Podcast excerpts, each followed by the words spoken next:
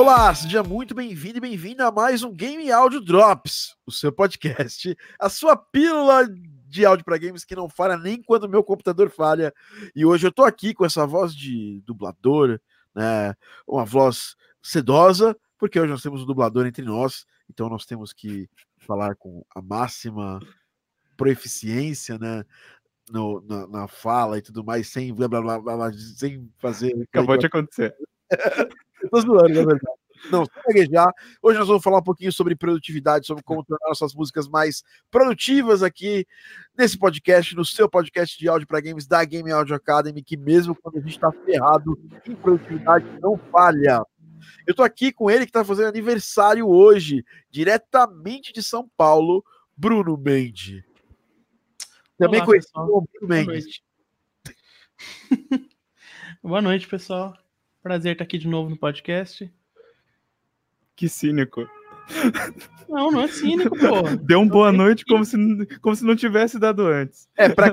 ah, não, tô brincando. É, talvez eu tenha dado antes, mas quem tá vendo ouvindo depois Bruno. não disso. Se você está nos escutando aqui, saiba que a gente já começou essa gravação outra vez e deu problema. Acontece, meu computador travou aqui, eu tive que reiniciar. Mas tudo bem, ao vivo é isso mesmo, como diz o, o poeta, né? Faustópolis, né? Quem sabe faz ao vivo, né? E quem não sabe também. Então, também diretamente em São Paulo, ele que é o maior dublador, a voz mais aveludada do, da Game Music do Brasil, ele que tem a voz maravilhosa e que dublou vários jogos e vai dublar muitos mais, que é produtivo no seu trabalho também, Tane Koshima. Olá, boa noite. Olha! Realmente é uma voz diferenciada aqui no nosso podcast e ele que fala diretamente de Curitiba, a República de Curitiba, nosso músico, multi-instrumentista, flautista, que grava junto com o seu micro-ondas de estimação, Arthur. Oi, gente. Como é que vocês estão? Então, hoje nós vamos falar de produtividade aqui no Game Audio Drops. Você que está assistindo aqui a gente, faça parte também do Live Squad. O que faz o Live Squad? A Dani não está aqui hoje, nem o Maurício. O Maurício está num crunch também, ó, produtividade, crunch, né? É...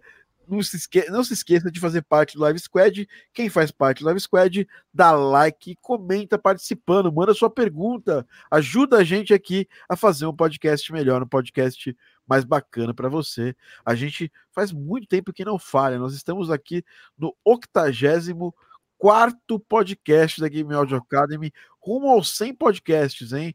E, e, temos o desafio de chegar ainda em 2019, se você estiver escutando isso aqui em 2045, ou em 2100, quando a humanidade já não existir mais e você e você estiver, sei lá, resgatando algum dado de um Android, saiba que existia um podcast que tentou chegar em 100 é, episódios em 2019.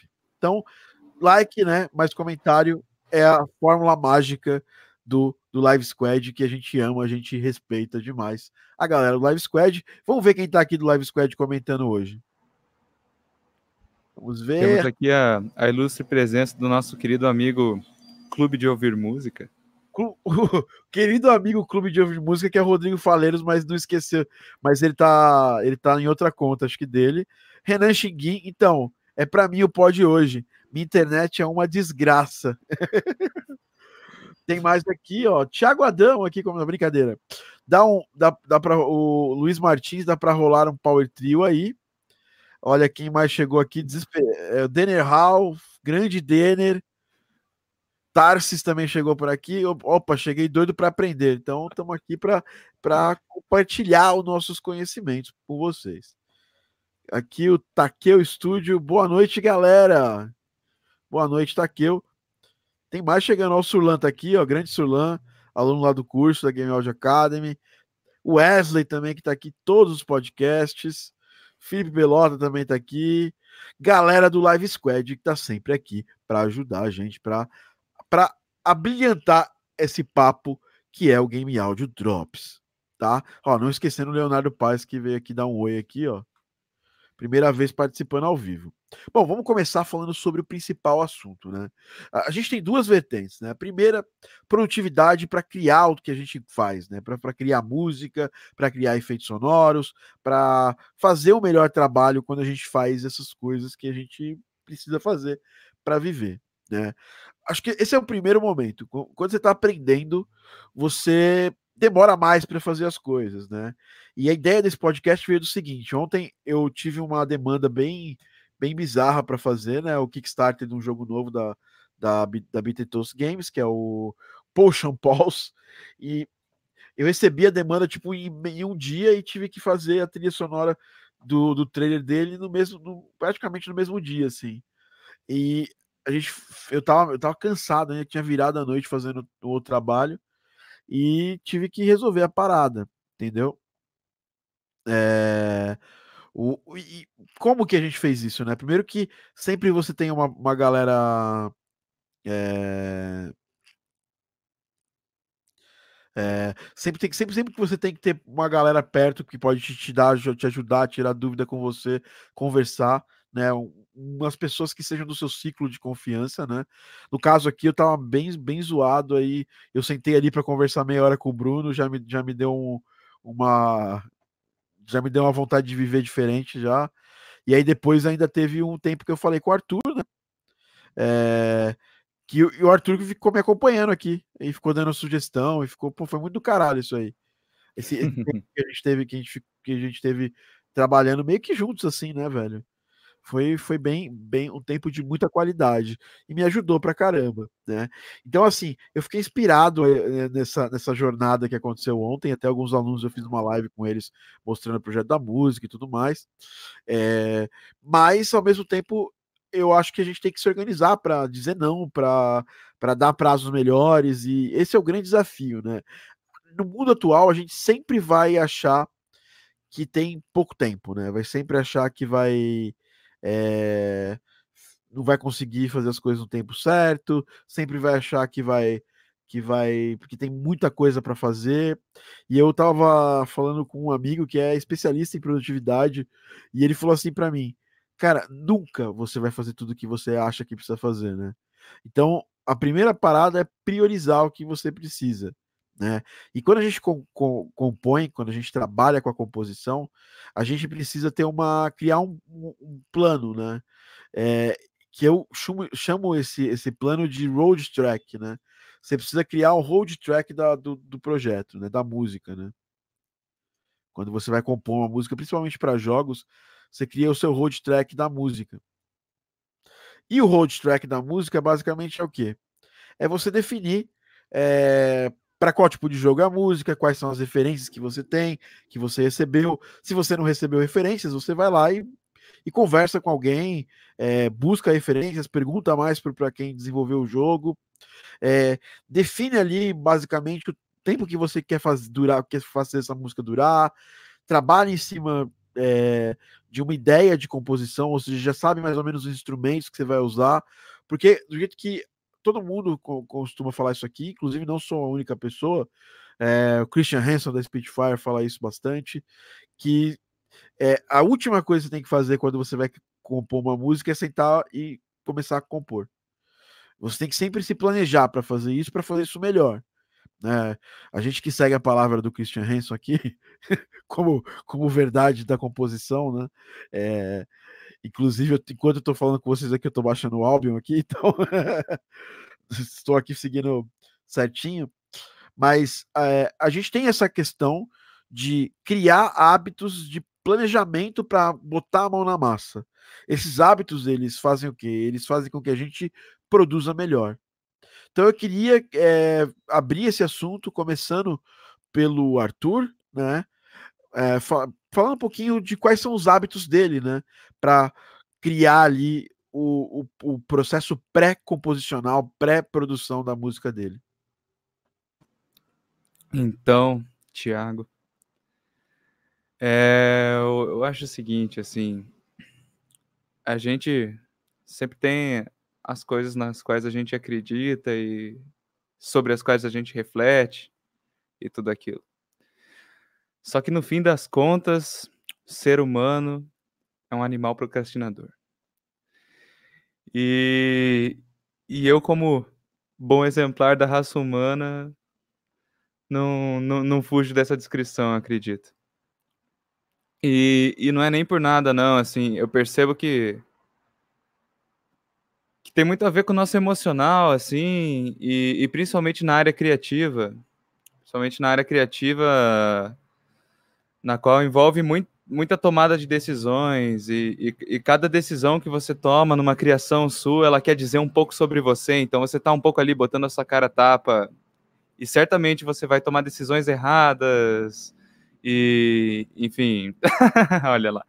E, e, enfim, processo de criação, sob o meu ponto de vista, é um processo que envolve muito sofrimento e envolve muita frustração.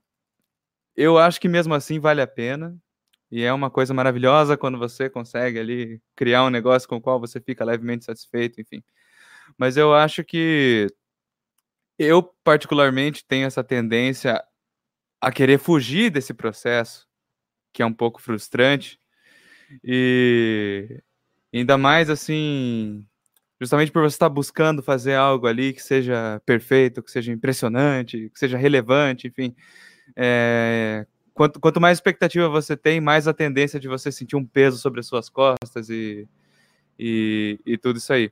Mas é claro que, que existem técnicas, né? Que existem certas coisas que, que, que, nos ajudam a, a ir atrás do que a gente quer fazer e, e, e eu gosto muito de pensar assim na, na no processo composicional assim e, e fazer aquele para, paralelo com a, com a, com a culinária né na, na qual uh, o chefe chega na cozinha tem que preparar cortar ali todas as todos os ingredientes e, e, já, e já separar tudo que ele vai usar o mise en place.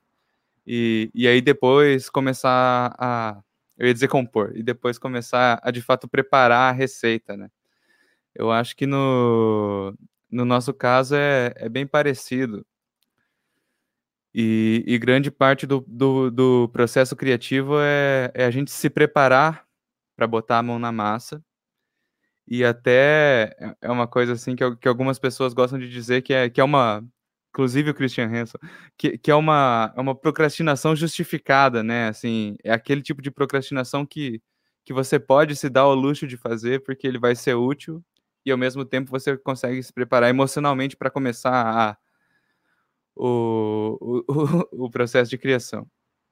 Então, então, enfim, essa preparação aí vai, vai depender bastante do, do tipo de abordagem que você tem, mas ela pode ser, assim, no plano intelectual, você pode, assim, passar um tempo refletindo sobre o que você precisa fazer, trabalhando em cima das suas referências, fazendo um, brainstorm, brainstorming de acordo com o produto para o qual você vai escrever música, seja ele um jogo, um episódio de uma série, um filme.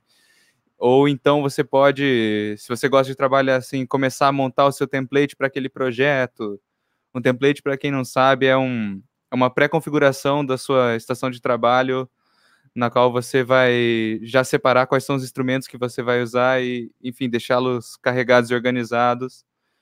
É, você pode, enfim, passar esse, passar esse primeiro tempo se preparando. Claro que você não vai ficar a vida toda nisso, né? E, e usar isso como desculpa para não fazer o que você tem que fazer, porque prazos todos nós temos.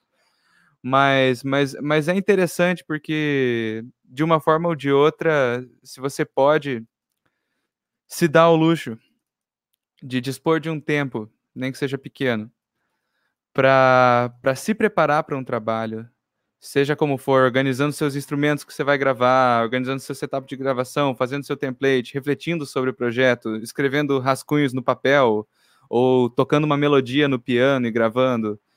É, eu acho que, um, isso deixa mais claro a direção que você vai poder tomar depois, depois ao decorrer do projeto, e dois, isso te ajuda nesse, nesse processo de, de negação da criação, assim, e de procrastinação. Então, é, é basicamente isso que eu tenho a dizer.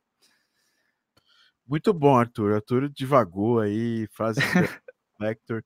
Realmente, a criação é, é algo que é, é uma coisa praticamente angelical e tudo mais, mas quando a gente precisa sentar a bunda na cadeira e fazer, a gente tem que deixar isso um pouco de lado, né?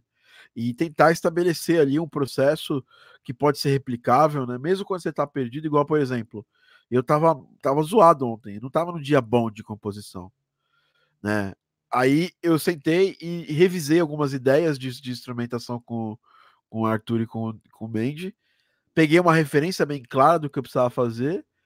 Eu defini ali como era a música de trailer, eu defini bastante o meu, o meu a organização de que esse, do que, que esse trailer ia funcionar, né? Inclusive já está no ar esse trailer, então já, já dá para saber mais ou menos como é que foi o trabalho. É, inclusive já recebeu já, os jogadores do, do jogo que os, os possíveis os clientes desse jogo novo já estão já estão falando que querem a trilha sonora já ó a, a, menina postou lá no, no, no Discord do Garden Pause lá é, ela, ela, ela, perguntou se, os, é, se as pessoas que foram backers do projeto vão pegar, vão ter a soundtrack antes do dia 12 de outubro, né? Que ela perguntou que tá no hype para usar elas como música de fundo para para as noites de outubro, para as noites de jogos dela de outubro, de board games de outubro. Então, a galera. Que maneiro, Thiago, que maneiro! A galera curtiu, né? E o Arthur participou desse trabalho pra caramba, ele foi quase meu advisor aqui, dando as ideias. Aí falou, cara, isso aqui não tá muito legal, isso aqui tá legal, tá bem legal. E o Bruno também, na parte de instrumentação, ele deu várias sugestões lá e sobre quais melhores plugins pra gente usar. É, isso também é uma coisa, né? Toda parte de produtividade ela tem que partir da pessoa assumir que ela é, ela não sabe nada, entendeu? Que ela não é não é especial, que ela não é, é sabe que foi tocada pelos anjos para fazer música. Então você vai precisar de ajuda de alguém, você pode contar com a ajuda de alguém e você deve contar com a ajuda de alguém. É, eu vejo muito compositor falando: não, eu não peço ajuda para ninguém, eu sou foda demais. As pessoas que vêm pedir ajuda para mim. E eu, vira e mexe, me coloco no papel de, de perguntar as coisas para as pessoas, de perguntar opinião para as pessoas, né? Um dia eu fui professor do, do Arthur, um dia eu fui professor do Mendes, e hoje eu pergunto para eles as coisas. Não tem vergonha nenhuma em, em se, se colocar fora da posição para saber mais, né? É, vergonha é fazer um trabalho bosta, sempre. Agora, poder usar as opiniões de pessoas que são, que sabem, que conhecem as coisas e que vão, estão prontas para ajudar, sempre é uma. É, sempre é uma, uma, uma vitória, sempre é uma coisa interessante, tá? Bom, então vamos falar um pouco de processo. Eu vou falar um pouco do meu processo. O Arthur já falou do dele. E agora, depois que eu vou falar por, por último. Agora vamos ao processo do Tanekoshima. Tanekoshima, você dubla também, né? Você também edita. É... Como que você faz? É uma curiosidade que as pessoas têm do lado do dublador. Depois você fala como você faz de música também. Porque você faz uhum. música Tanekoshima são ótimas. Mas quando você recebe um briefing de um trabalho para fazer uma, uma, uma dublagem de um personagem ou de um trailer é, de jogos. Para quem não sabe, o Tony Kushima já fez, trabalhou com, em vários jogos nossos aqui. Gravity Heroes, trabalhou no Mono Wheels, é, trabalhou também no jogo que o, que o, que o Faleiros, que estava aqui, é, também trabalhou. Já trabalhou em alguns jogos, alguns deles muito premiados, né? Que aquele, o, como é que chama aquele do Arthur Protásio, cara? Eu sempre esqueço o nome do jogo. O dele. Sword Legacy. Sword Legacy Homem, é, que teve bastante prêmio. Então, o, como, como é que funciona, cara? Como é que funciona esse processo pré você sentar ali com o script ou com a imagem você vendo e gravar? O que, que você pensa, o que, que você faz, como você se organiza, onde você busca informações, é, você anota, você documenta, não documenta, como é que funciona? Tipo, vai, vai muito de cada um, do processo de cada um também. Mesmo que o produto final seja uma gravação de voz, cada um também tem um pouco do jeito que gosta de fazer. Eu, eu conheço várias pessoas que não usam nada. Tipo, eles fazem o trabalho direito, mas eles não usam nada. Eles, eles recebem o briefing, falam, ah, eu quero que fique assim, assim, assim, usa isso como referência. A pessoa já viu aquela referência, tem na cabeça e fala, tá, liga o microfone, grava, manda pro cara, ah, ficou ótimo, só refaz isso aqui. Aí a pessoa refaz, pum, acabou. Fez o trabalho em dois dias, no máximo. Eu não sou assim. Eu preciso. Uh, acho que a principal coisa que eu preciso vinda do desenvolvedor ou da pessoa que pediu alguma coisa é: você quer que fique como? A famosa me dá uma referência que você quer que eu siga. Porque o processo de criação de uma voz não é tão simples quanto as pessoas acham. Tipo, ah, ah, faz uma vozinha aí, faz uma vozinha legal. Não é assim. Se eu fizer uma, vai ficar uma bosta, porque assim, para mim vai ficar tipo, tá, eu fiz isso aqui. Aí a pessoa vai falar, ah, mas não era isso que eu queria. Lógico você não me deu uma referência, cabaço. Aí o que, que eu preciso fazer? Eu preciso pegar no pé da pessoa e falar, me manda uma referência do que você quer. É assim que você quer? A pessoa manda, aí eu pego, beleza. Aí eu uso aquela referência, eu deixo tocando no fundo às vezes, até se for para fazer uma localização, dublar alguma coisa, que é para realmente traduzir o que está escrito no que está sendo passado no arquivo. Aí eu falo, tá, eu vou seguir ó, mais ou menos isso aqui do jeito que eu consegui. Mas quando é uma voz original, eu falo, tá, a pessoa quer que fique desse jeito. Aí eu pego uma referência, jogo lá no na DAW, aí começo a gravar, eu ouço de vez em quando para tentar me, me calibrar, eu gravo alguns takes, falo, tipo, ah, não ficou bom, esse aqui dá mais parecido. E é um processo de meio que tentativa e erro, assim. É, às vezes sai na hora, sim, sai imediato. Mas, num geral, eu preciso sentar, me, é, incorporar o personagem em mim, incorporar a situação em mim e falar, tá, o cara aqui é um cara meio. um cara um pouco mais. É, mais desleixadão, mais, mais soltão, assim, tá? Então, então começa a me soltar, começa a imaginar personagens que falam mais assim, mais largadão, tá? E aí, beleza, não sei o quê. E aí, enquanto eu vou montando o personagem na minha cabeça, eu uso a referência como um a mais para ter um alicerce para criar essa voz na minha cabeça. Aí eu gravo vários takes, pego o melhor, uso ele de base, e aí eu geralmente consigo terminar o trabalho por aí. Lógico, às vezes o cliente vai querer um pouco mais, um pouco menos, mas no geral, esse é meu processo. E, fazendo um adendo ao que o Arthur falou mais cedo, tem dias que eu tô me sentindo uma merda. Tem dias que eu me sinto um tacho de palha, assim, no, jogado no meio do nada. Eu falo, tipo, eu não consigo. Isso reflete no trabalho que eu faço. Eu vou tentar gravar, eu fico tipo, ah, mas eu quero fazer assim, assim, essa.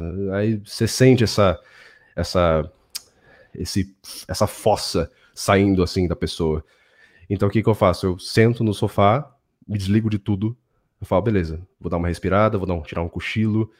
Aí quando eu acordo, eu falo, ah, tô melhor. Aí eu vou lá, tento fazer o trabalho e sai um pouco melhor, mas tem dias que você precisa se dar esse, esse tempo, você precisa se dar esse espaço para para re, reajustar, seu, é, coach quântico, você realinhar os seus chakras, assim, para você poder fazer um trabalho melhor. Mas no geral é tipo. no geral, o meu processo é esse. Vamos falar com o aniversariante quântico, então, o nosso querido coach vampiro, Bruno Mendes. Bruno, você é, a gente estava conversando sobre esse assunto aí uns dias atrás aí, né? Uhum. A gente já trabalhou com uma pessoa que compõe extremamente rápido. Aliás, todos os três aqui, eu, o, só, só o Tanekoshima que ainda não trabalhou com Langoni, né? É, uhum. Mas a uhum. gente já trabalhou com Langoni, a gente sabe que o Langoni funciona numa frequência, o clock dele, a CPU dele funciona numa frequência diferente das pessoas normais, né? Então, ah, como, com certeza. É, no meu caso, a gente lidou isso quase morrendo, eu e o Rubens, na semana que a gente fez isso. Você como que lidou com essas. Como é que você tá. Como é que você tá lidando com a situação de que é, cada um tem seu tempo, né? Cada um tem sua tem sua forma de produzir, tem sua forma de criar e tudo mais, né? E como que você lida com essa com essa situação de, de trabalhar com alguém super produtivo que é muito rápido para fazer as coisas, e às vezes, vez ou outra, a gente não é tão rápido assim, né? Uhum. É... A gente não, não, não, é tão, não é tão prolífico assim. Como que você faz? Como é que você fez isso aí? Ah, no começo foi um pouco difícil essa situação, porque especialmente porque foi uma situação muito bizarra para mim, porque eu sou uma pessoa que funciona muito bem com prazos. Uh, porque acho que aquela história do Arthur te falou do, do nosso procrastinador interno é muito. O prazo ajuda a combater isso, né? Bastante. Você sabe quanto tempo você tem que gastar para fazer e tudo mais. Mas esse caso é um trabalho que, tipo assim, ah, não, não tem exatamente um prazo. Você tem que fazer e não pode demorar demais, mas tem que fazer bem feito. Então, é tipo assim, eh, fazer o mais rápido que você conseguir, da melhor forma que você conseguir. Isso foi uma experiência nova para mim, assim, é, ter essa, esse tipo de organização no trabalho, né? Mas depois de um tempo eu fui percebendo, tipo, quanto é exatamente esse tempo que você tem para fazer e o quão é o bom o suficiente. E também, assim, eu estou fazendo uma parte que não é tão criativa. É, eu não vou, nesse projeto em específico, eu não vou estar envolvido tanto na parte criativa em si. Uh, vou fazer alguma, um pouco da parte criativa, vou estar fazendo alguma coisa, mas não é tão pesado assim nessa questão criativa quanto outros. E, e normalmente o, o, meu, a minha organização envolve muito pegar as informações e organizá-las na minha mente, assim. Idealmente, não é todo projeto que dá para fazer isso. Assim, se eu pudesse dizer o meu ideal seria tipo assim, poder parar um tempinho, é, alguns dias, talvez uma ou duas semanas, aí depende do tamanho do projeto, para organizar, tipo, pegar as referências, pegar tudo e, definir um caminho muito bem sólido, que aí eu consigo fazer rápido esse caminho, né? Depois. Quando eu, eu particularmente, tenho uma dificuldade muito grande em simplesmente pegar e ir fazendo na cara, sabe? Porque eu, eu perco um pouquinho a minha metodologia de, de composição mesmo. É uma coisa que eu gosto de pensar bem e é, esquematizar antes de começar para conseguir ir bem. Então, assim, eu consigo fazer mais rápido, mas geralmente pode ter algumas coisas que eu olho e depois no fim eu falo, caramba, eu fui fazendo, mas eu não prestei muito bem atenção onde eu estava querendo chegar, não tinha uma ideia muito clara, e isso pode ter prejudicado a, a, a situação como um todo. Então, eu tento sempre o máximo possível, dentro do tempo que eu tenho para fazer, me organizar para criar um método assim para saber onde eu quero chegar. Para mim é muito importante olhar para aquilo que eu estou fazendo e saber o que, que eu quero que saia disso daqui. Senão eu fico andando perdido nas possibilidades. Muito bom, né? Bom, na nossa época agora a gente vive basicamente todo mundo está muito ligado nas redes sociais e está muito pronto para fazer essa essa questão de fazer mais, mais, fazer mais, fazer melhor e ter que é, é cobrado pela produtividade, ao mesmo tempo você tem muitas distrações, né? E a gente tem jogos, tem que estudar música, tem que estudar produção, tem que estudar o dinâmico, tem que fazer tudo, né? Até um cara comentou essa semana aqui, falou, não, mas para eu trabalhar na área preciso saber tudo isso. Claro, é, é isso aí mesmo. Mas é minha arte, né?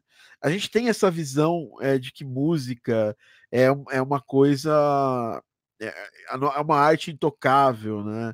é uma coisa assim magnífica e magnânima que não tem é, que não tem forma, que não pode ser é, não pode ser forçada é, pelas pessoas do mal, as pessoas que estão aí para fazer isso, trabalhar com, com isso e ganhar dinheiro com isso, porque é errado, e é errado fazer muitas músicas, é errado fazer.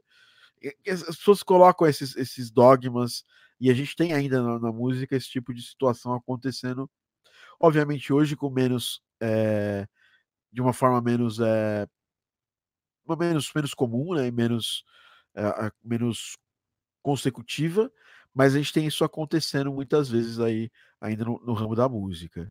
Então, a questão de procrastinar versus é, ainda, ainda lidar com, com essa parada de que a música é uma coisa é, que não é palpável, que é criativa, que não é, não, é, não é uma parada profissional, que você.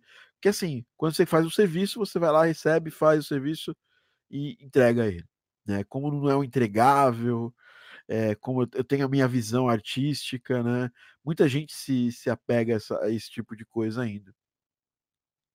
Eu queria jogar aqui para vocês é, coisas que eu faço para evitar a minha procrastinação, né? E que eu queria que cada um desse ali as dicas, né? Todo mundo é procrastinador, tá? Então eu não quero que ninguém aqui se sinta mal porque procrastina às vezes, porque na verdade nós procrastinamos a todo tempo das nossas vidas, praticamente. É, a gente tem janelas de não procrastinação, janelas de foco. Só mas... para acrescentar um ponto, Thiago, quem fala que não procrastina provavelmente é quem mais procrastina de todos, na real, né? É, Exatamente. Todo mundo, todo mundo procrastina, todo mundo tem falhas, todo mundo tem é, esse tipo de situação né, na sua vida. Bom, mas o que eu queria falar é o seguinte: é, todo mundo também, todo mundo que procrastina tem às vezes a possibilidade de evitar que isso aconteça de forma muito é, subsequente, né? Eu, por exemplo, de, defini para os meus alunos aqui uma forma deles não procrastinarem é botando eles para fazer um desafio. Eu defini para mim que uma forma de eu não procrastinar nos projetos de longo prazo que eu tenho é criar desafios meus comigo mesmo, assim. Então, por exemplo, ó, é, se eu entregasse aquele, por exemplo, eu, tenho uma viagem para fazer, então eu precisava entregar as tri X trilhas de Garden Paws e entregar ali aquelas trilhas do, do, do Potion Paws para poder merecer a viagem. E mês retrasado eu fiz isso para se eu podia comprar um novo banco de, de software aqui se eu tivesse cumprido tarefas profissionais. E você pode fazer isso, sabe? Puta, hoje eu, eu sei lá, tenho uma. Eu quero comer fora, então eu não quero cozinhar. Então, é, se eu cumprir essas tarefas durante o dia, eu mereço cozinhar, eu mereço comer fora, eu mereço não, não fazer isso. É, porque o ser humano ele é um ser, ele é um bicho que é voltado a esse tipo de coisa. É, satisfações pequenas, né? Satisfações versus cumprir uma tarefa. Por mais que você ame o que você faz, você goste do que você faz, o Bruno tá até falando esses dias também sobre a questão de compor música todo dia, né? E ele é um cara que adora fazer isso aí, pô. Ele vive disso, né? Ele vive isso há muitos anos. Mas mesmo alguém que vive, que gosta da coisa, a, a, a gente tem que lidar contra essa, essa, esse, essa procrastinação. Eu, eu uso os desafios comigo mesmo como uma forma de evitar a procrastinação. E eu queria saber de vocês o que, que vocês fazem e como vocês fazem para evitar é, a procrastinação nos dias, nos, nos, dias de trabalho de vocês. Vamos começar pelo Tanekoshima, já que ele já falou aqui sobre, sobre, a, sobre a pessoa que mente, aquela pessoa que não quer, nunca procrastina. E se você está achando esse assunto idiota, que você queria estar tá falando de plugins e softwares, bicho, vai fazer outra coisa da sua vida, sério. Desliga o podcast e para de me seguir também. É, porque, velho, isso aqui é um assunto super útil, entendeu? É, o jeito que a gente trabalha, a produtividade que a gente trabalha, as condições do local de trabalho que a gente tem, é fundamental para o que a gente faz, né? E depois a gente já vai falar sobre essa questão de, de condições do local de trabalho e tudo mais. Taneco, pode falar. Bom, só para matar o assunto dos plugins, você quer plugin, cara? Junta 10 mil dólares, compra uma Apollo Twin e usa plugin da OAD. Pronto, você tem tudo que você precisa lá. Mas enfim. Caramba. uh, é, então, é, sobre essa questão de evitar a procrastinação, é justamente o fato de eu ter vindo para cá já foi um passo gigante da, nesse, nessa estrada de evitar, é, começar a aprender a evitar a procrastinação. Porque quando eu morava no Paraná, é, eu morava numa casa pequena, eu morava com meu noivo, tinha que dividir casa com ele. Aí, assim, o ambiente lá, ele era um pouco assim, digamos, opressivo. Não por conta dele ou por causa do pessoal que tava lá, era um pessoal bem de boa, mas o ambiente me deixava muito para baixo. E aí soma, soma isso com todos os problemas que a gente tem na vida e cada um tem sua a forma de pensar, não sei o que. Aí pronto, aí eu acordava todo dia, a hora que, a hora que eu acordava, eu falava, ah, hoje tem que fazer alguma coisa. Aí eu fazia meio minuto de algum trabalho aleatório que tá, tava engavetado assim, e falei, pronto, fiz o meu trabalho do dia. Agora eu vou ficar jogando joguinho até pegar no som até desmanhar.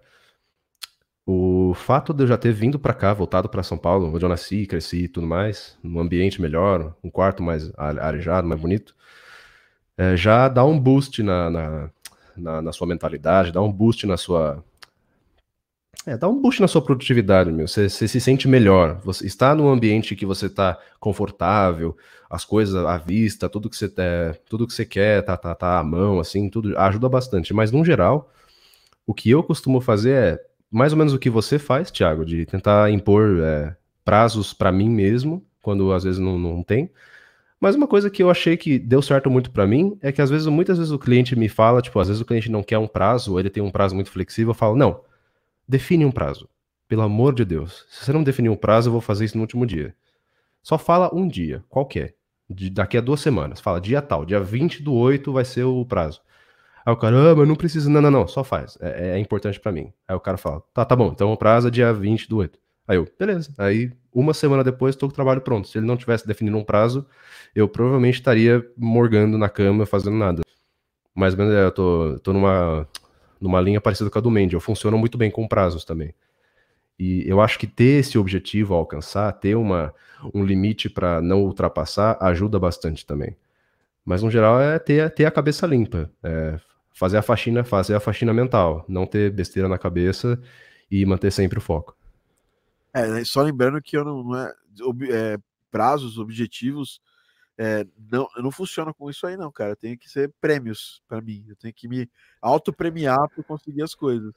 Senão eu não funciono. Assim, eu, eu, eu, se eu não boto um objetivo e um prêmio para esse objetivo, eu não, eu não, eu não funciono. É, e assim, eu funciono, mas não funciono tão bem quanto eu funciono quando eu tô, quando eu tô visualizando uma parada lá na frente que eu quero é, conseguir depois que eu entregar o que eu preciso entregar. Bom, Bruno, você que estava falando, vou compor, estava falando ontem comigo que está compondo pelo menos um minuto de música diariamente para não, não para ficar continuar sem super produtivo. Conta para gente um pouco é, é, como é que você funciona com essa questão de prazos, porque você agora está atuando na indústria, está trabalhando, o Tânia continua tá bebendo bebida alcoólica, cara. Você viu ali a cachaça ali que ele tá. Não pode, velho. Isso aqui é, é uma coisa muito, é, muito popular entre, o, entre a população, assim, chama monóxido de hidrogênio. Já ouviu falar? Sim. Tem que manter-se hidratado. É. Então, eu até fiquei com sede depois disso. É... Então, Bruno, fala um pouquinho pra gente como é que tá funcionando essa questão com você. Principalmente a questão de, de é, lutar contra essa, essa parada da procrastinação, né? É, ter horários para dormir, para acordar. Você era um cara que. O Bruno era 6 horas da manhã ele estava acordado, entendeu? Quatro, e o pior é que o Bruno mandava mensagem para mim às 4 da manhã. E, e hoje em dia ele, ele dorme cedo. É, como é que aconteceu essa transição na sua vida, Bruno? Uh, Parte dessa transição do sono foi porque eu, eu não aguento mais não dormir direito. Se eu não dormir sete horas por dia, eu não rendo absolutamente nada no meu dia. Uh, é bem, bem interessante, assim. Uh, bom, uh, não tenho muito problema com abrir isso, mas assim, há pouco tempo atrás eu fiz tratamentos com remédios psiquiátricos para ansiedade e uma das mudanças bem grandes que teve de controlar isso foi no sono, assim, meu sono ele é bem é, é, extremamente regulado. Então, se eu dormir, eu durmo sete horas por dia e a partir das sete horas dormidas eu não consigo mais dormir, independente do que eu faça. Você teria que me dar um mata-leão para eu dormir mais que sete horas, ou eu tá muito doente ao ponto do meu corpo precisar de, descanso. Mas se eu dormir muito menos, assim, se eu dormir seis horas, se eu dormir seis horas e meia, eu já sinto a dificuldade. Então, essa necessidade fez com que eu uh, precisasse regular o sono tudo mais. Uh, às vezes, acontece, essa época tem sido bem difícil, bastante crise alérgica, então, às vezes acontece de eu dormir muito cedo, e aí eu durmo às sete horas e acordo no meio da madrugada, isso é bem ruim, porque Parece que a mente não, não entra no, no esquema de ir trabalhar quando você acorda na madrugada, assim. Você ainda tá de madrugada, para você você ainda deveria estar dormindo, né? Só esse negócio da procrastinação, cara, eu acho que uma é uma das coisas mais difíceis de combater, né, desse nosso trabalho. Inclusive, uma das coisas que é uma armadilha bem grande é o que eu chamo de procrastinação útil é quando você se perde tanto tempo estudando uma coisa ou vendo vídeos da sobre a nossa área e parece que esse é um tempo super útil, mas aí quando você vai ver, você não está fazendo a prática, assim, você está deixando de lado a prática, jogando de, lado. Então eu, nesses últimos tempos, eu estou tentando me policiar para estar tá sempre mantendo a prática, que foi aquilo que eu falei, de fazer um minuto de música. Uh, eu já estou falhando meio miseravelmente nesse um minuto de música, mas só de estar tocando em música todo dia e fazendo algo já ter sido diferente do que foi, por exemplo, as semanas, as últimas semanas que eu tô fazendo outras coisas. Uh, então eu penso que uma das coisas mais importantes é a gente pensar que a prática é muito importante também e existe a procrastinação útil no nosso trabalho. Aquela coisa que é útil de certa forma, mas que se não for aliada com outras coisas, não vai ter o resultado necessário. Então, esse policiamento tem que ser bem constante. eu sinto que para mim, para evitar um pouquinho a procrastinação, eu costumo definir dias bem definidos. Por exemplo, ah, o sábado. O sábado eu não faço nada, faço coisas, nem estudo às vezes, assim. É, tenho deixado de lado até o estudo, que é o dia que eu sei, pô, aqui eu posso fazer bastante coisa. Posso jogar o que eu quero jogar, posso assistir o que eu quero assistir. Então, na semana, às vezes eu penso em procrastinar, às vezes eu penso, putz, ah, tô cansado, quero fazer jogar um jogo, mas eu penso, ah, não, vou passar o sábado todo fazendo isso, então ah, não tem por que eu fazer nessa semana. Acho que é até um esquema de recompensa mesmo, que nem o Thiago falou, ajuda. Então, tipo, se eu fizer uma semana muito boa, muito produtiva e não deixar nada passar pro sábado, isso quer dizer que esse sábado vai estar livre para eu poder fazer o meu lazer e tudo mais. E, sei lá, por exemplo, domingo é um dia que eu pego leve, às vezes eu faço os dois, né? Tenho lazer, tenho a parte séria. Então, se eu tiver muito bem na semana, o domingo também pode ser um outro dia livre, completamente livre.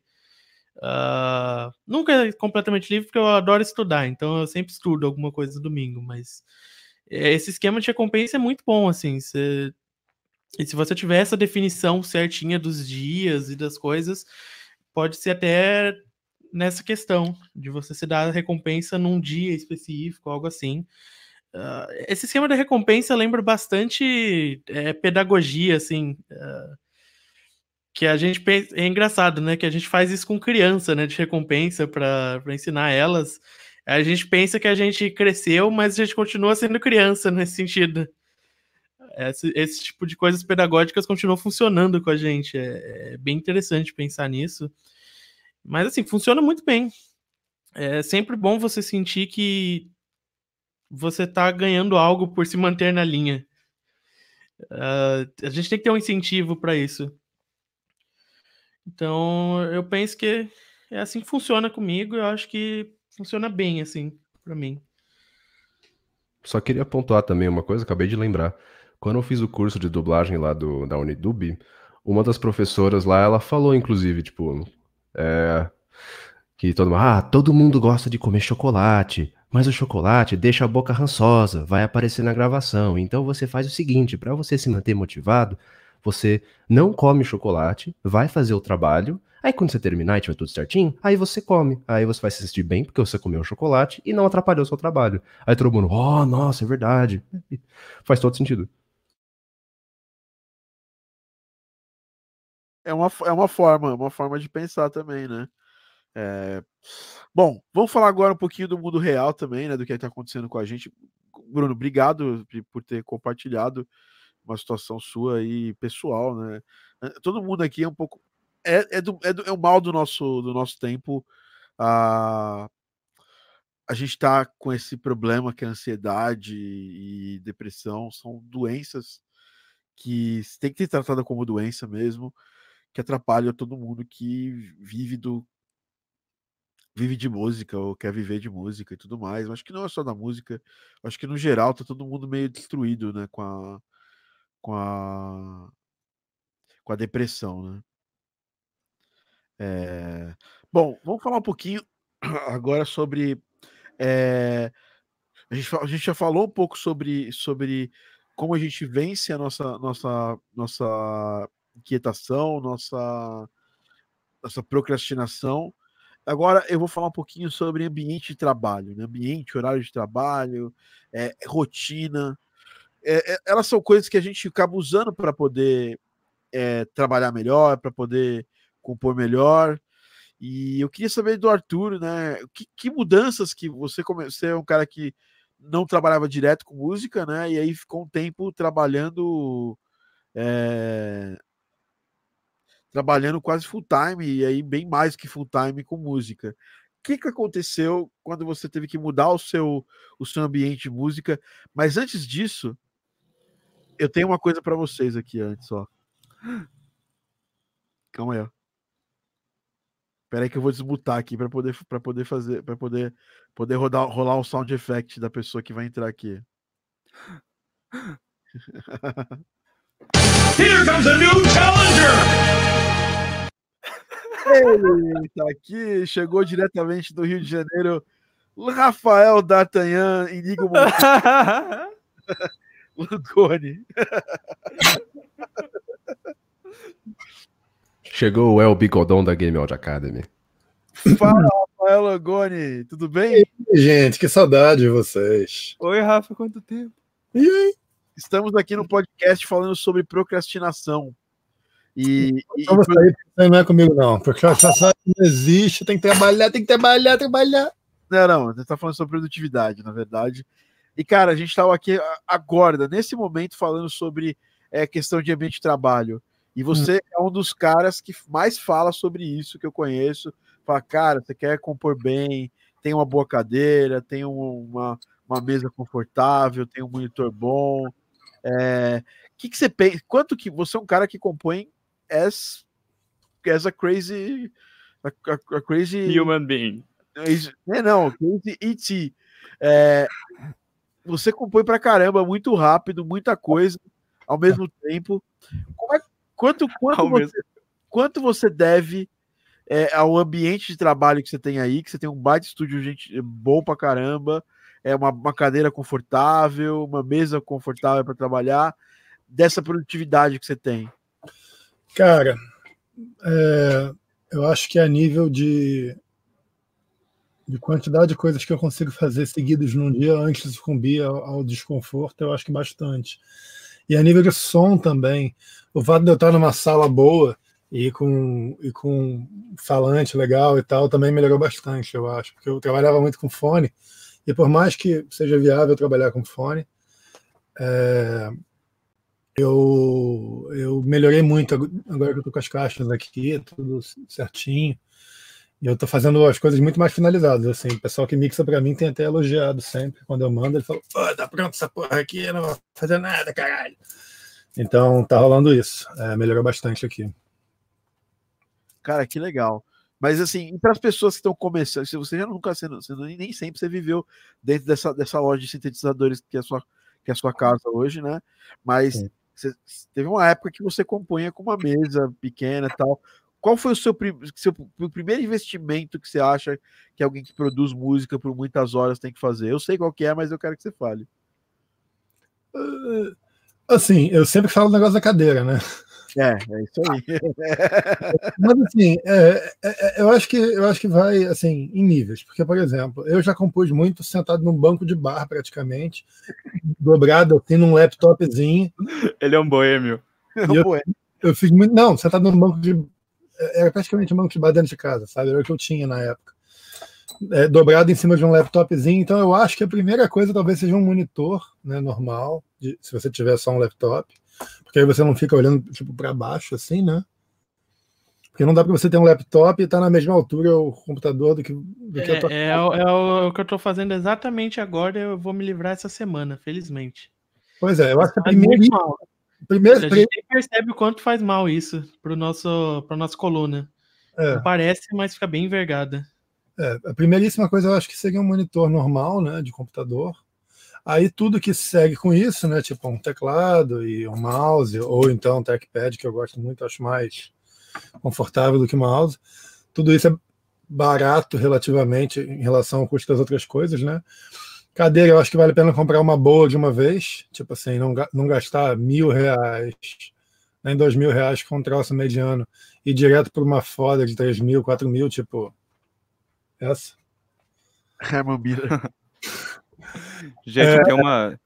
In that, in that regard, eu tenho É. uma notícia de Conseguiu? primeira mão. Ah, Consegui. Gastei todas as minhas economias que eu não tinha, mas com- compre- comprei uma Aeron. puta, agora que eu vou te contratar mesmo. Agora que eu sei que você vai conseguir te trabalhar muito. Que bom. Ai, que bom. Beleza. Ai, que bom, porque eu vou precisar. Mas é. Ao que tudo indica, vai chegar amanhã. Mas é você bom. Mas, mas me conta melhor aí sobre essa Aeron aí. É, você comprou no Mercado Livre? Porque eu tô, tô, tô interessado em uma. É, eu comprei no Mercado Livre. É porque eu tô. O pessoal aqui sabe, o, o, o Rafa e o Bruno, sobretudo, assim, sabem como é que eu. Sabe como é que eu opero nessa área de compra de equipamentos, assim. Então, eu, eu, eu meio que decido que eu preciso de uma coisa, mesmo não podendo comprar. E a partir daí, esse, esse é, um, é um- é um grande hobby que eu tenho. Eu, começo a monitorar esse produto Porque eu sei que em algum momento da minha vida eu vou poder comprar, e quando eu puder, eu quero estar preparado. Então, com a Aeron já, já, já deve fazer um ano, assim, que eu tô, que eu tô olhando. E aí. É o escavador do Mercado Livre que existe, cara. E aí pintou uma por 1.500 reais. Não, por 1.500, infelizmente, não. Mas uma, uma assim, que, que ainda tá na garantia e, e tá nova, assim, por 3.500. E era tudo que eu tinha e um pouco do que eu não tinha. Tá ótimo. E, e pô, tô animadão aí. É, Cara, legal, excelente. Ah, Então, estamos falando de cadeiras, ó quem, apare... ó quem tá aí, né? O cara que comprou uma cadeira. Essa cadeira é uma cadeira ah, é nível absurdo, saca? é a cadeira dos Vingadores. É a cadeira do Jornal Nacional.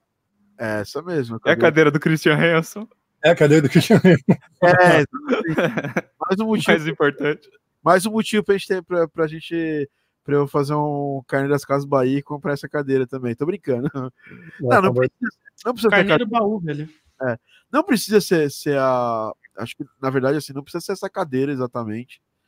Mas é bom que seja uma cadeira legal, assim, não uma cadeira zoada. Eu tô falando isso sentado numa cadeira meio zoada, mas isso vai acabar também muito em breve. Eu vou comprar uma cadeira nova também. Eu não sei se eu vou comprar Remamilha, porque eu tenho dó de gastar, gastar esse preço gi- gigante aí nesse, nessa, numa cadeira.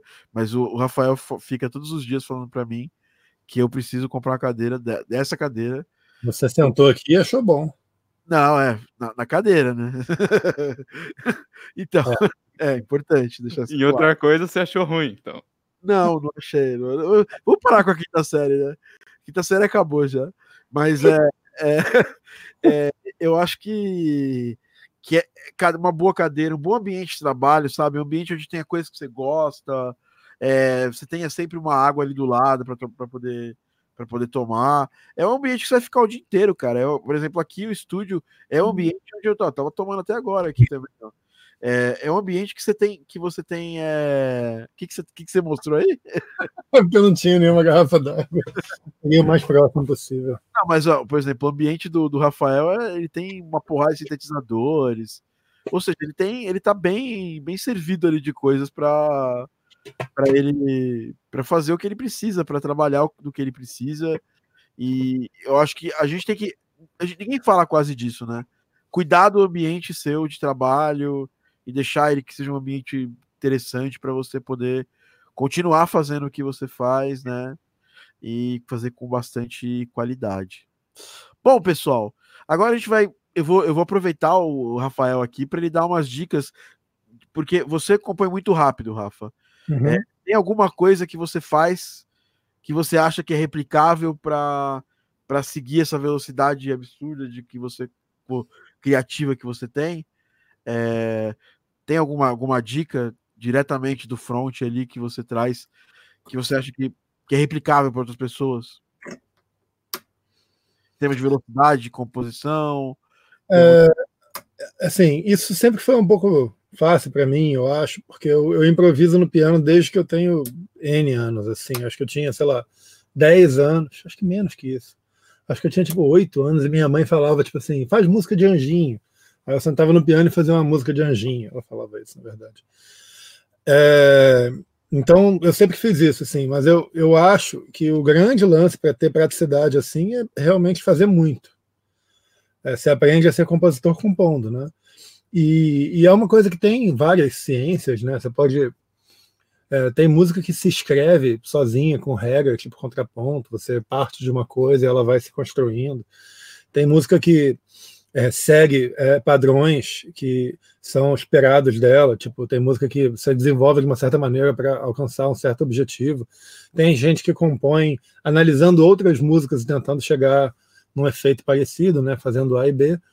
Tem várias maneiras. Eu, particularmente, eu tenho sorte, eu, tipo assim, eu preciso de uma coisa, e a primeira coisa que eu toco já é mas, geralmente o que eu preciso. É raro, assim, eu jogar uma ideia fora. Então, é, mas isso veio certamente de muita prática, assim, eu acho que eu tive que ter muita ideia ruim para chegar no ponto que eu quase só tenho ideia que eu considero boa. Eu tenho, eu, eu, eu tava fazendo uma limpa na minha casa é, há um, um tempo, uns tempos atrás, eu achei caderno, que eu escrevia música sem parar. Eu escrevia à mão mesmo, muita coisa. E muita coisa meia bomba, assim. E eu, eu sou feliz que eu cheguei a um ponto que eu não que eu assim que eu reconheço que eu evoluí alguma coisa, né? E isso certamente foi porque eu acompanho todo dia. E assim, eu não acho que todo mundo tem que compor todo dia. O mundo não precisa de tanta música assim. Mas eu acho que é, a, a, prática é, composicional e, e, e, e, sobretudo, a análise composicional, tipo assim, o que, que eu fiz aqui, quais são os intervalos que eu fiz, essa melodia vai para onde, ela se responde, ela pergunta, aquela, aqueles exercícios de grima que a gente fez uma vez com o Knights, isso, isso é uma coisa que é, é, todo mundo que cria música normalmente tem que ter na ponta da língua, assim, tem que ser o atributo zero, assim, capacidade de emitir uma música a qualquer momento. É o ofício de compositor, né? Muito bom, cara, muito bom. Falei, falei, não falei nada, mas é isso não, aí. É, não, é consistência, né? É fazer ah. Muitas vezes sem parar até cansar, né? Teoricamente. É, é. é a, a, a, resposta é na consistência. Rafael acabou de lançar um jogo, né? Fala mais sobre o jogo que vocês lançaram para a galera saber mais da trilha sonora. Eu, a gente lançou o Stone Story agora, que a gente está trabalhando já há uns 3, 4 anos é, a gente motivava um ao outro. Assim, a gente passava um tempo sem trabalhar, aí eu mandava uma música, ele recomeçava e tal. Foi bem bacana, é um jogo feito com muito amor. Assim, a gente só fez quando a gente estava muito afim, que está na Steam agora. E você gostou da trilha, né, Thiago? Você achou que era tipo um, um pós-tune da vida, né? É um pós, é um fake chip, né, que eles chamam, ou pós-chip. É. Cada um escolhe é Cada um escolhe, escolhe o, o, onde, onde estar, né, nesse caso. E a gente. É, eu gostei demais. Você, você, o Rafael já vinha com, com, com o nome nessa área né, de jogos em ASCII, né? Que ele tinha feito a trilha do Sanctuary RPG. E eu gostei bastante do trabalho que vocês fizeram. Inclusive, o Rafael teve a ajuda do Arthur, né? Isso que eu ia falar, rolou uma participação muito luxuosa do Arthur lá pro final porque eu comecei a fazer esse jogo numa situação profissional e terminei em outra completamente diferente, né? Eu estava super atolado aqui e o Arthur continuou brilhantemente assim o trabalho. Ele fez o additional audio, né, que o Gabriel chamou. Tá lá teu nome nos créditos, aliás, eu conferi. Tá lá bonitinho. Uhum. É, ele fez, ele continuou algumas músicas, ele fez um monte de efeito sonoro. É um trabalho muito maneiro. Tô pensando seriamente em trazer o Arthur aqui para mim Ontem ele me deu. Ontem, ontem ele foi um advisor aqui meu. Eu, quem sabe ele seja o futuro additional áudio meu também. É, já falei para você isso aí, bicho. Agora ele vai ter uma cadeira boa. Ah, você viu? Um Herman Miller. é, então, vai ter melhor que a minha. vai, vai ficar profício agora. Então, então é isso, pessoal. A gente está finalizando o podcast aqui. Eu queria agradecer toda a presença de todo mundo. Galera do Live Squad, como sempre, mandou perguntas. Ninguém mandou perguntas, né? Que, que Nice vai rolar novamente, você não sabe ainda, mas tá rolando o Evo. Se você quiser entrar lá, vira e mexe, o Rafael aparece às vezes, no, quando, ele tem, quando ele tem algum tempo na vida dele, ele aparece nos encontros do Evo lá para para dar a opinião dele, para falar umas paradas. Precisamos fazer uma, precisamos fazer uma masterclass sua lá no Evo, hein, cara?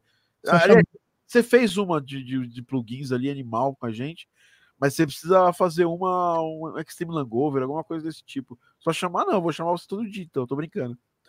Não, vou chamar assim, cara. Vou, vou participar. É, é. Quando vai rolar o Evo, vai rolar. Não sei ainda, Nicolas, mas o, o, o Evo não. O Evo, tá, o Evo a gente vai abrir aí umas novas vagas em breve aí também para os alunos. Lembrando que o Evo é só para os alunos. É, se for pelo preço full dela, dá para comprar um estúdio inteiro. Estão falando da Herman Miller aqui. A nossa, desconsiderei meu notebook. Ah, é, que eu tava, é, é, que, é, que, alguém falou assim, nossa, é muito caro esse negócio e tal. E, aí eu falei, pô, eu, eu acho que eu não tenho nada no meu patrimônio até então que, que custe isso tudo. Aí, aí o Mandy falou, ah, tirando meu notebook aqui, eu também não, não teria e tal. Daí eu falei, não, não realmente, eu desconsiderei meu notebook. É, mas se for o preço full, talvez bata o notebook. Se, se, for, se for o preço full, bate fácil. Eu acho que tá uns é, 8 mil essa casa, cadeira. Assim, tipo, bate, a, bate a casa de todo mundo. É, eu não, eu não possuo uma casa, né? Então, mas, mas, é, mas, mas de fato tá, tá uns 8 mil assim na, na loja oficial da, da Herman Miller. Caralho! Não, tem umas novas por 4.500 no Mercado Livre. Esse é o mais caro que eu já vi. Não, mas essas novas aí elas estão refurbished, não são, não são novas mesmo. Hum. Eu sei, eu sei porque eu olhei. Hum. Ok. ele sabe. é, é, é, como é. É, é, ela. A parada é a seguinte: o Arthur sabe porque ele é o maior scavenger do Mercado Livre. Aliás, o, o, Arthur, eu preciso falar com, a, com o suporte do Mercado Livre, cara. Onde que tem o suporte de chat que eles respondem? Não tem. Eles não, eles não fazem isso. eu, eu, eu nunca achei, eu já procurei isso aí também. É, eu tô, tô sem acesso à minha conta do Mercado Livre. Mudei de telefone é, há alguns anos atrás, e aí quando eu, eu fui acessar a minha, minha conta, ele falou: Ó, tô mandando aqui um SMS pro seu telefone. O telefone não existe mais. Aconteceu isso comigo na Amazon. E aí? Foi chato. Tive que ligar e ficar um tempão com eles no telefone. Então, mas o Mercado Livre não tem isso, cara. Não dá pra ligar pra eles. Infelizmente, não compra no Mercado Livre. Tô brincando. Vou ter que mandar um e-mail, então, sei lá. Não, cara, eu não, não sei como é reproceder. Eu compro, eu compro coisa quase todo dia no Mercado Livre. A última compra foram esses sinos aqui. Cara, eu tô com muito sino aqui. Eu devo ter uns 50 sinos já. Mas você não tinha comprado esses sinos no, no, no, Aliba, no Alibaba, lá, AliExpress lá? Alguns sim. Isso, Alguém- isso aí foi, isso, isso aí foi 40 sinos atrás. Ah, saquei. Não para de aparecer sino. É isso aí. Que maldição. Bom, galera, então a gente vai finalizando nosso podcast. Eu queria agradecer as pessoas que estão aqui. Camidrian falou que só aparece no final. Camidrian, que na verdade é o Radix Music. Tem que decidir o que você é, tá? É, que cadeira é essa? Nunca nem tinha ouvido falar. Maurício, é a, é a Herman De Miller, nada, inocente. Sabe de nada. que é a cadeira meio, meio topzera aí, meio uma das melhores, alemã, que tem garantia de sei lá quantos anos. Quantos anos tem esse 12. 12, 12 anos de garantia? É. Tem, tem garantia até duas Copas do Mundo para frente. É, Pro pessoal que, como eu, gosta de ser iludido, tem toda uma filosofia por trás também e tal. Eu acho que é iludido. Qual que é a filosofia da Herman Miller? filosofia Não, que os caras quiseram fazer uma cadeira que seria ergonômica para qualquer perfil de pessoa. Aí tinha altas pesquisas científicas e matemática envolvidas e tal. Enfim. É, eles falam da high, high engineering, né? Que é a parada. A, a pesquisa científica é ser tão customizável e tão boa as paradas de customizar que qualquer um vai ficar bem nela. Ah. Mas eu já sentei em uma Aeron, é, é outro nível, gente. Não, é realmente. Eu, eu, eu, eu, eu, eu, eu, eu realmente fiz uma gafe tremenda porque eu fui na casa do Rafael, sentei na cadeira e eu tava tão overwhelmed pelos sintetizadores que eu nem lembrei da, da cadeira. Do Rafael. Ah, O Rafael- olha, por esse, olha por esse lado, se a cadeira fosse ruim, você ia perceber. É. O estúdio do Rafael é tão, é tão overpower que você. Que é isso, cara. Você chega lá e você não lembra nem dele, cara. Cara, Ai, meu Deus. Mas é isso, galerinha. Estamos finalizando nosso podcast. Queria agradecer a todo mundo aqui pelo papo. Hoje foi mais um papo sobre produtividade. É, A galera tá falando, Jesus, quanto sino, tá, tá, tá... os sinos estão. Não estão agradando todas as pessoas do mundo. Mas, Langoni, mas- no- Langoni não é o D'Artagnan, ele é o Corcunda de Notre Dame. você, você usa esses sinos nas suas músicas? uso pacas, bicho. É, inclusive, nesse trabalho que a gente está fazendo agora, a percussão tem sido os sinos, assim. Eu coloco eles no fundo, assim. pim, pim, pim, pim. Eu quantizo, é, eu balanço e quantizo. Fica muito bom. Muito bom. Orquestra, piano e sinos. Tem sido o, o, o básico. Legal, cara. Legal. Mais uma coisa pra gente finalizar aqui o podcast. Parece que tem um desconto lá do. Eu comprei o, o Albion no desconto lá, que tava em 300 dólares. Vale ou não vale, Rafael, nesse preço? 300 dólares. É. Para quem não tem nada de orquestra, acho que vale. Mas, para quem está afim de escrever para orquestra de verdade e, tá, e pode investir um pouco mais, eu acho que vale a pena comprar o BBC agora. Não, BBC é 700 dólares. Calma. Vamos... É. Mas vem tudo de orquestra, vem 33 legatos, que é o que realmente é útil para score, né? Tem, pô, tem percussão, tem brass, tem woodwinds, tem tudo. E é, e é muito moderno, né?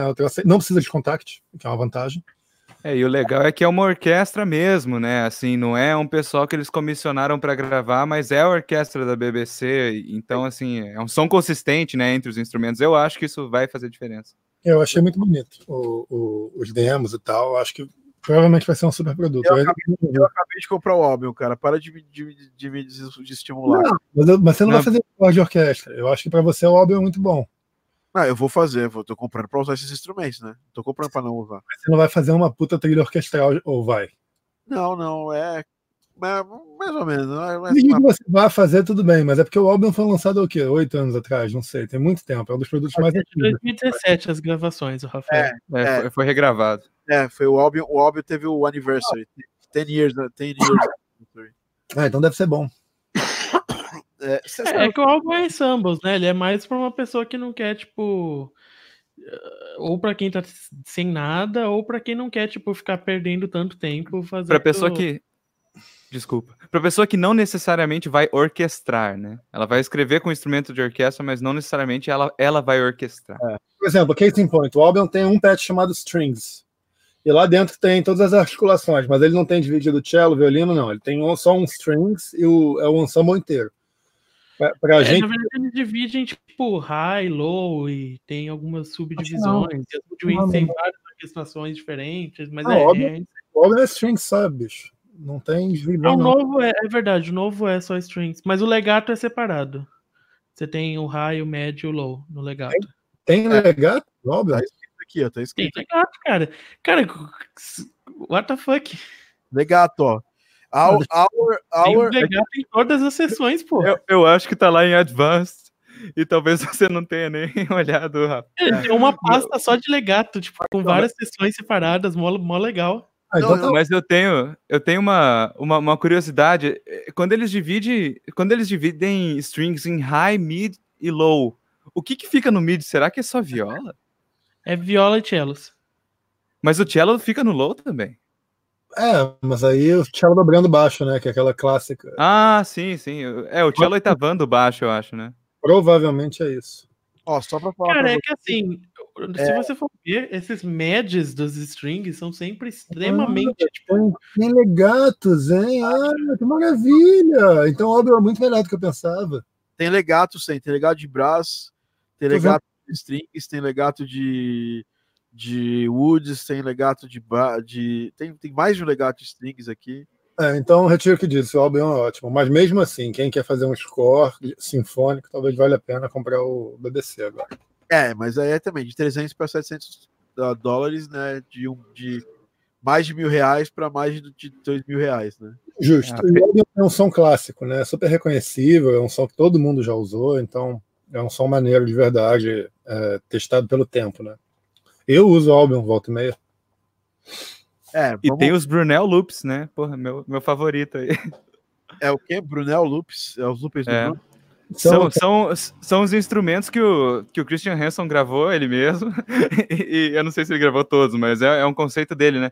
E aí ele pegou várias tranqueiras que ele tinha em casa, e colher, é, Papel, o, papelzinho de chá. É o, é, o, negócio que ele quis fazer foi uns loops minimalísticos o suficiente para você conseguir compor em cima e ele não te forçar numa direção. Essa é a filosofia. E eu acho muito maneiro. São, todos os loops são bons. E so, soam muito bem. E, e, e soam compatíveis com o som grande de orquestra que tem no álbum. Que é um, uma grande coisa. É, eles não são burros, não, cara. O álbum é um puta produto. É, o álbum aqui não tem nada, o álbum é incrível mesmo. Bom, já é, e, e, vai ter aí o BBC. O BBC sai, é lançado, vai ser lançado quando é, oficialmente, né? Porque ele tá em pré-order. Novembro, se eu não me engano. Então quem comprou, quem vai comprar na pré-order por 749 não é. precisa, não precisa porque ele vai ficar na pré-order até um tempo depois de lançar, então ninguém precisa comprar na pré-order. É bobeira. É, dá tempo de juntar essa grana aí, esperar a grana do Kickstarter do, do jogo chegar, e aí a gente vê o que fez, né, faz é verdade, ele vai estar tá, vai tá, vai tá available em outubro, tá, Bruno? É. É, e a, e a, e a até 24 de outubro vai estar tá disponível o BBC e ele, ele a, essa oferta introdutória vai até de nove, novembro, dia 7 de novembro. Então, é boa esperar sair, todo mundo falar bem, aí sim você compra. Não precisa comprar é, só pre-order. é assim, ó, espera sair, aí eu, eu gravo um vídeo com o Rafael para fazer o review em português. Aí vocês seguem o que o Rafael falar. Comprem Spitfire. Tô brincando, lembrando, que, lembrando que os alunos da Game Audio Academy têm 50% de, tem 50% de desconto, não, tem. É, não é 50%, acho que é 40% de desconto, que é aquele desconto de estudante, sabia? Sabia Foda. Foda, eu não sabia que era 40, achava que fosse Eu, tipo. não- eu não sei se esse. Eu não sei se, olha, cara, caramba, agora dá pra, dá pra dar ordem É pra pensar. 30%, Tiagão. 30%, 30%. Eu não, Será, que- será que não acumula com o pre-order? não, Ah, não, não, talvez, talvez. Pre-order, talvez. Acho que não. acho difícil mesmo. Bom, mas se vai dar 30% de desconto, você vai pagar mais barato que o pre-order de qualquer jeito. Né? Se custa, no... se custa, custa 999 dólares lá, tá escrito aqui. É, Deixa eu ver aqui, rapidão. Se custa 999 vezes 30%. Mais caro que uma Aeron. É, você vai pagar 99 dólares a, a menos se você pegar o estudante do, do que do que o a versão full do, do Symphonic Orchestra. Eu acho interessante. A gente tinha que fazer um lance que é tipo assim, o kit básico para todo mundo, coisas que todo mundo deveria ter, que é tipo assim, o Serum, uma assinatura do Splice, um, um, um, sampler tipo, de orquestra tipo álbum, uma coisa mais pesada, coisas que assim, dá para fazer tudo com isso. A gente vai fazer um vídeo disso, disso, tipo assim, coisas que todo mundo devia ter. Vamos fazer. É, acho legal. Vamos fazer esse vídeo. Demorou. Todo mundo Bom, tinha que ter o Audacity. Vai usar o Post Track é uma boa ideia. Cara, o Post Track é muito foda. Porcaria, velho. Usa outra coisa. É, beleza, pessoal. É, é que, é que o Audacity é uma coxa de retalho, já expliquei isso em vários vídeos, já falei para várias pessoas. Eu não gosto, não, principalmente quando falam que fazem música no Audacity, eu fico bem abismado, assim. Porque a qualidade de exportação dele não é boa. Quando você transforma, quando você transforma ele em MP3 dentro dele, é, uma horrível, é horrível. Ele tem um algoritmo de lame é, todo bagunçado. Isso eu tô falando de uma das. Isso veio de uma das pessoas que fazia. É, que fazia.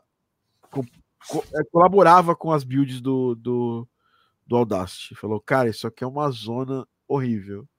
Isso aqui, para quem não entendeu o que a gente tá falando, eu vou mostrar aqui para vocês, fica mais fácil. É.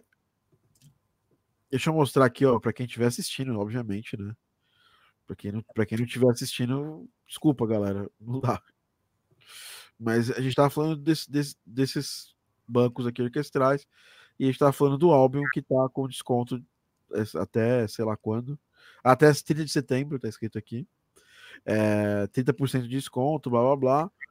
E ele é o ele é um dos, dos caras mais clássicos da, da Spitfire e ele tem uma porrada de ensembles, para quem não sabe, os que são os ensembles são os, os naipes, né, completos. E tem os legatos que são instrumentos meio que separados assim, né? Tem coisa pra chuchu, puxa vida. Tem bastante coisa aqui, tem percussão, tem uma porrada de coisa, galera. Então, assim, para quem tá começando, é excelente. Mesmo eu que não tô começando, é excelente ter aqui para quando eu precisar de alguma coisa orquestral que tem o som me- menos. é, Ah, menos- tem, tem synths também, tem um monte de coisa boa além de orquestra. Não, é, eu- tem vários pads, né? E, e percussão, percussão boa pra caramba também. a minha religião impede usar pads que não sejam. Que eu não possa sintetizar eles. Então. É, é, é, eu sou, eu sou dessa. Minha Mas tem, Tiagão, ali tem uma engine que dá pra mexer bastante no pad. Ah, bom, porque Não, E- não é um pad per si só, não. minha religião impede que eu mexa em pads e, e eu não possa mexer no cutoff deles e mudar, mudar a onda deles. Não, pode fazer isso tudo. Ah, Bom, rola. Então é isso, pessoal. Já falamos bastante aqui, já desvirtuamos o assunto do podcast, mas tudo bem, tá tudo certo. Demos informação de qualidade para vocês. Então é isso, pessoal. A gente se fala no próximo podcast. Queria agradecer demais aqui a, a- Arthur. Como é que as pessoas fazem para te seguir? Você não tem Instagram, não tem nada. Você vive aí no, debaixo de uma, de uma pedra. Mas, Thiago, eu não, não, não tenho nenhuma pretensão de ter seguidores. não sou profeta de religião nenhuma. tô brincando, tô brincando. Amigos virtuais, web amigos, cara. Você não precisa ter seguidores. Não, as pessoas podem me achar no good old Facebook, é, no qual eu sou conhecido como Arthur Cordeiro. E, e eu acho que é isso aí. Eu, eu acho que é por aí. Eu, eu confesso que eu não sou tão fácil assim de ser encontrado. Ui. Então, Tanekoshima, como é que faz para te encontrar? Você tem Facebook, você tem Instagram. Qual que é o seu Instagram, Tanekoshima? Que é a rede que. É, todo lugar, toda rede social que eu estou, praticamente, é arroba Tanekoshima. É, é meu nome único aqui. Né? Oi? Taneco, conta uma coisa. As pessoas têm que te seguir lá no Instagram porque você vai liberar um pack de, de vozes, né? Uhum. Breve, né? Assim vai... que o estúdio ficar pronto, eu vou acelerar de volta a produção disso aí vai, vai ficar. É, alguns têm o Splice, nós temos o Taneco Splice. Vários sons, sons mil. Bruno Mendes, para quem, quer, quem quer conhecer o Bruno Mendes, é Bruno Mendes nas redes sociais? Bruno é Underline Mendes no Instagram e, e, é isso. E mendeaudio.com? Isso, mendeaudio.com. Mende Áudio também no, no Facebook e Bruno Underline Mendes no Instagram. D'Artagnan, é, Inigo Montoya, para acessar o Inigo Montoya, tô brincando. É, Rafael, como é que como é que você quer que as pessoas te, te encontrem ou você não quer que as pessoas te encontrem? Não quero que ninguém me encontre. Desculpa. Então. Brincadeira. É, então, é, eu tenho um site, rafaelsmith.com, lá tem uma, um formulário de contato. É, não, não, não. Tem os trabalhos novos dele lá. É que ele tem medo de fazer a autopromoção dele. E não, ele... não medo não, não preciso mesmo. Nossa! É assim, ó, você você vai, você, você pega um ônibus, você vai pro Rio de Janeiro, vai lá na Globo assim, baixa na porta e assim, fala, quero falar com o Langoni, aí os caras, ah, tá, peraí. É, é, isso. É mais ou menos isso. Não, Rafael, Rafael, ele é um cara mais recluso também. Bom, eu, se você quiser me seguir nas redes sociais, eu tenho até meu próprio sticker aqui, ó. Ó. Arroba Thiago TD no Instagram, é o lugar certo pra você me seguir. Tô diariamente lá trocando ideia, respondo todas as pessoas que me mandam mensagem, não sou babaca. É... Eu não sou babaca. Quê? Eu também não sou babaca. Não, mas você tem que, as pessoas têm que fazer a via cruz pra te encontrar. E mega deu a entender que eu sou babaca dessa vez. Não, não dei, não dei. Não dei. Eu só tô polemizando pra dar audiência no podcast. É, então... Você andou não respondendo o Thiago nos tá últimos tá dias, por acaso? Gente, é muito global. Não, não. Eu dei, eu dei tomando café com o Rafael, cara. A gente é, a, gente, foi, a gente foi. Eu, o Bruno, o, a Dani, o Lucas e o Nepo, que tem um projeto fantástico. Qualquer dia eu vou fazer um podcast com ele, do Lilo. É, a gente tá. A gente foi, a gente tomou um café, não, a gente almoçou num lugar mega, mega cult aqui em São Paulo, que chama Futuro Refeitório, com a me, melhor limonada do mundo. Ele não né? existe ainda, é um refeitório que vai existir no futuro. É. Limonada maravilhosa, todo mundo gostou. Eu vou levar o Tânia Coxinha ainda também, o Arthur quando estiver em São Paulo. É, estão convidados para ir lá com a gente, lá no Futuro Refeitório. Que é Já legal. aceito esse convite.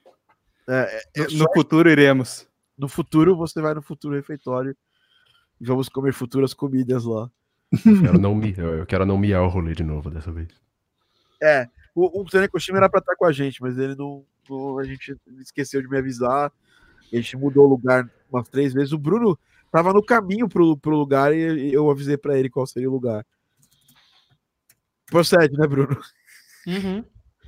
Então é isso, pessoal. A gente vai finalizando aqui mais esse Game Audio Drops. Queria agradecer a todo mundo que está aqui nos atestando, vendo as paradas. Galera do Live Squad, ó, tem uma galera aqui nos assistindo. Vamos ver os comentários aqui na tela. Temos menos jogos gigantes porque esse mercado cresce. Temos. Ah, não, isso aqui sou eu, tá? Desculpa, gente. Eu sou meio idiota mesmo. É, a, a galera tá aqui, ó. Jesus, Jesus quanto sino. É, não é Albion, Nicolas. É, Albion One, uh, da Spitfire Audio.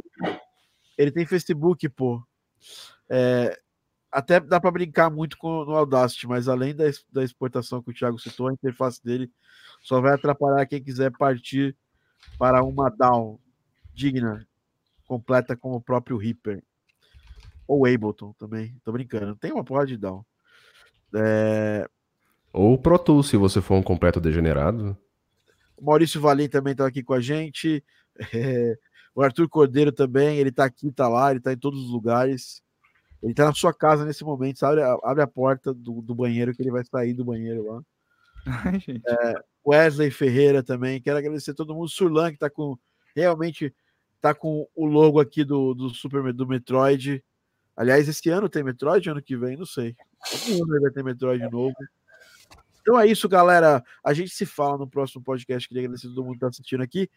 Você encontra a gente na Game Audio Academy. Lembrando que o Game Audio Drops é um oferecimento da Game Audio Academy, sua plataforma de ensino de áudio para games. Cola lá e a gente vai explicar muita coisa de game áudio para você no caminho. É isso aí, galera. Um abraço. Eu quero testar meu Albion antes de participar da próxima ligação. Então é isso. Um abraço. Não tem Dani hoje, o tchauzinho é para ela em homenagem a ela, né? Obviamente. Ah, tá. Acho que eu consigo fazer isso também. Falou, Dani. Ai, que sacanagem. Tchau, amigos. Ah, não, vamos, vamos, vamos, vamos fazer um negócio. Peraí, não, volta lá de novo. É, eu vou tirar uma foto para mandar para Dani para ela saber que ela foi lembrada aqui durante o podcast. Ó. Terra! Vocês não são dessa época, né? É, esse é o Capitão Planeta. Isso. Galera, então é isso aí. A gente se fala no próximo podcast. Obrigado, Langoni, pela presença e pelos sinos. E até a próxima. Valeu, amiguinhos.